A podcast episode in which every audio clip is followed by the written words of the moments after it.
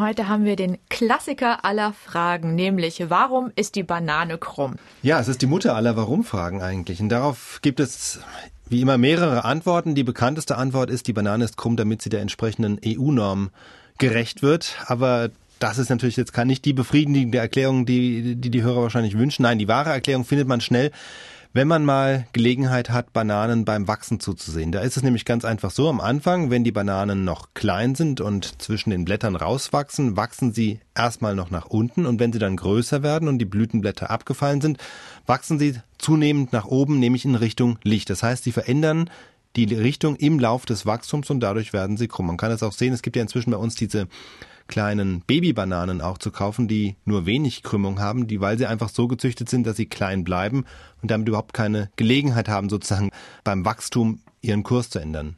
Ist das eigentlich noch so, dass die Bananen nach der EU-Verordnung einen bestimmten Krümmungsgrad haben müssen? Äh, nee, das ist ein Gerücht, das war nämlich nie so. Was es mal gab, was es mal gab, war eine Krümmungsverordnung für Gurken. Die ist aber letztes Jahr abgeschafft worden. Und es gibt immer noch die berühmte Bananenverordnung der EU, Verordnung Nummer 2257-94. Aber da steht nur drin, wie groß die Bananen ungefähr sein müssen und dass sie bei der Einfuhr nach Europa nicht beschädigt sein dürfen. Also keine Knatstellen, keine angerissenen Schalen und so weiter. Aber über die Krümmung steht da nichts. Das ist ein altes Gerücht, um die EU-Bürokratie zu diskriminieren.